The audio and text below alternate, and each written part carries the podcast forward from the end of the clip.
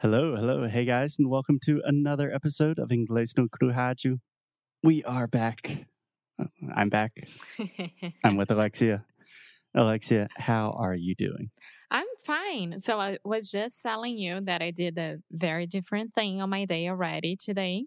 Mm-hmm. I had a cup of coffee. You had a cup of coffee. Yeah, And how was that cup of coffee? I love it. The problem is is that I'm I'm gonna feel horrible in more or less two hours. Horrible, like with a headache? no, with my tummy hurting. Yeah. You know, that's the reason most people drink coffee. It's because it makes your tummy hurt and then you have to poop. I thought it would be for them to be awake. Yeah, that's how you wake up because you realize you have to poop. is that like everyone or just Foster Hodge? That's everyone, I'm pretty sure. okay, so Foster, welcome back. I'm really glad that you're here. Well, welcome back to Alex as well, because if you're not here, I'm not here as well. Mm, yes, thank you. So today, Alexia, we are going to talk about words, beautiful words. And this comes from a recommendation from you. So, do you want to explain a little bit about your recommendation for the podcast episodes today? yes, so as you guys already know, um, I love discovering new things on TikTok. And yes, Alexia is a 13 year old girl, but we did record a very fun episode on TikTok. Yeah, so I am one of those millennials that loves TikTok. I, I don't have any shame about saying that at all. um, There's and, no shame in that. yeah, and last night this guy appeared for me uh, on my for you page, and he was explaining a lot of a lot of words in English, like words that they look similar but they are completely different, or they are the same but it just it's for like different reasons why you say it like Yeah. more casual or more formal for example Yeah, yeah. So I don't know this guy's work and his page as well as you do, but as far as I can tell, it's a guy who looks like a professor, an academic type. he's a writer He's a writer, so he Yeah. looks like a writer wearing, you know, one of those he- tweed jackets. yeah and- he looks like a movie character yeah, so his name just uh, uh, let me say this already hey greg if you ever listen to this his name is greg hinthorn and he describes himself on tiktok as the ceo of words and i love that yeah. Except I already have that position, so sorry, Greg. But yeah, this is a guy talking about words, especially focusing on just difficult, tricky words in English, words that people have a lot of questions about or problems with. So today, and for the next couple of episodes, we thought we could use his work as inspiration to talk about words. Yeah, yeah. And I love how he does it because it's very simple. And we are going to do the same thing here. So thank you, Greg, for the inspiration. And let's do it, Foster. Let's do it. Let's get started. So, today, Alexia, I wanted to talk a little bit more about homophones. Yay. So, question number one putting you on the spot, Alexia. Do you remember what a homophone is? yes, I do.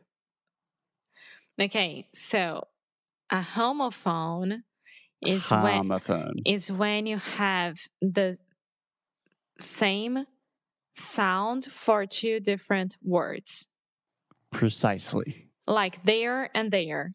Yes. Or bear and bear. Yeah. Or Yes. your and your. Da, da, Alexis. da. Great job, Alexia. So homophones are just two words with the same pronunciation. So we pronounce them in the exact same way, but they have different meanings. They have different definitions. yes. Okay. and we recorded an entire episode about homophones in English. I believe it was episode 234, 234, if you want to learn more about homophones. Yeah, we are gonna leave it here on the show notes. Okay. So today, Alexia, I just wanted to start with two really, really common and really simple homophones. I think most of our listeners already know these ones, but it's always good to review a little bit and have some fun with them. Okay, let's do it. Okay. So the first group of homophones that we're going to look at today, Alexia, your and your. Ha, I knew it. Okay. So do you want to begin and try to explain the difference between your Y O U R and your Y O U apostrophe R E? So one is you are with the apostrophe, and the other one is your, like it's from you. Yes.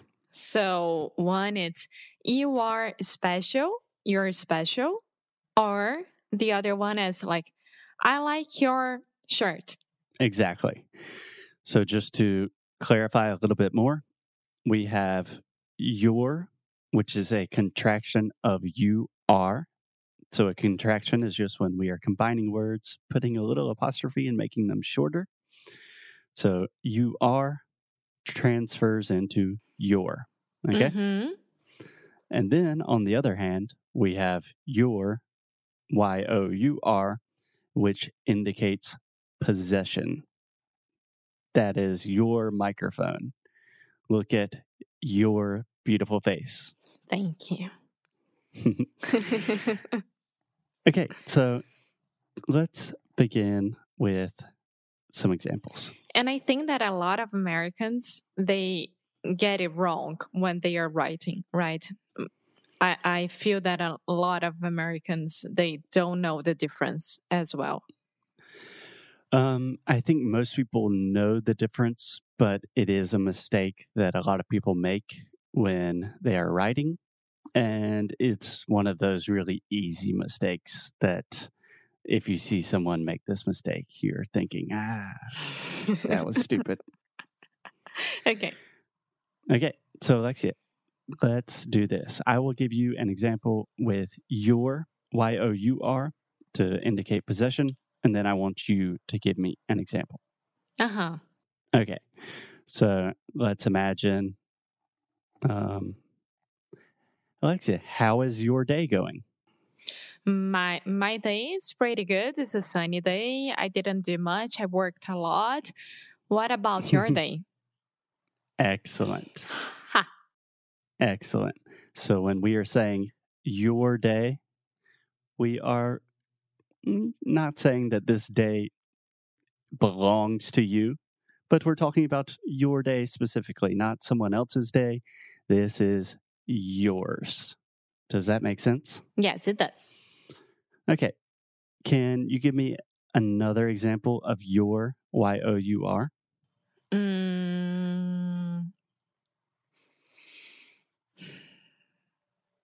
Take your time. I don't know. Maybe um the other day you were telling me about your writing and I would love to read it. Okay. That's confusing because you said you were and then you said your. But that's good. That's good to see the difference in one example. So I can think of, hmm, I'm horrible giving examples. you are not horrible at giving examples, Okay. but thinking of new examples is one of the best ways to spark your creativity and just inspire you a little bit. So, Alexia, I love your new plants. Oh, okay. Uh huh. Oh. Do you think that is a normal response to the statement that I just made?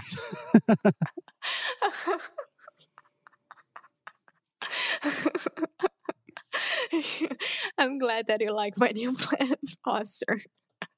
because I don't know about my new plans at all. Okay. So this is a good example that kind of demonstrates the difference between your with possession and you are, which is the contraction. So if I say, Alexia, I love your new plants, and then you say, I don't know about my new plants, you see the connection between your and my. Yeah, it's my, mm, yeah, those are my new plants. It's my possession. I had the idea. Exactly. Exactly. So if you substitute the word your for my, and it still makes sense, that means that you should use your Y O U R for possession. So if I say these are your plants and you say yes, they are my plants, then that's correct, right? It still makes sense. I, you were saying plants. Yeah. I understood plants. Uh, That's why. now I got everything. Yes, I love my new plans as well. I took a lot of effort putting this together. Thank you. you're welcome. You are welcome. Yeah. Exactly. Okay. So now that that is clear, think about this example. You're welcome. So same pronunciation. I'm saying your, just like more, but with the y, y sound at the beginning. Your, you're welcome. Now try to substitute this for my. So instead of saying your, say my. It was my pleasure. okay, good good job. What I'm trying to to show is if you say my welcome, Ah, it doesn't that work. doesn't make any sense, right? Because here we are using the contraction you are. So my welcome doesn't make sense. And that tells you that, okay, this should be the contraction you are your, your welcome. Yeah, yeah. Okay, I get it. Plans and plants are really similar. We had to work with that. Plants, plans. Yeah, but if you hear this recording after afterwards, Mhm. afterwards, yeah, um, it's so similar. That's why I was so confused. I'm sorry. I'm sorry, you guys, but now you could see how I could get confused. Yeah, no, that's a very confusing point. I was actually talking about this with one of our students, Daisy. Hey, Daisy. Hey, Daisy. Daisy. About that soft T sound at the end and how it can be confusing. Yeah. Okay. Okay. How do you feel about your and your? Um, I feel great, seriously, because you just need to understand if it's a possession or not. And then everything is easier. Yeah, absolutely. And I would also suggest that most of the time people have confusion with this in writing. Normally, when you're talking, it's a little bit easier. But I've noticed a lot of our students, they will say you are instead of your. And that's not super common in spoken normal English. So if I say, you are going to the supermarket, that sounds really like, it sounds like a lot and robotic to me. I always say, you're going to the supermarket, right? Yeah, just like Google Translator saying, You are going to the supermarket. okay. Alexia, thank you very much for your recommendation today. I'm sure that you're going to learn a lot from this episode. You're welcome. Perfect. You're welcome. Thank you so much, guys, and we will see you tomorrow. Bye.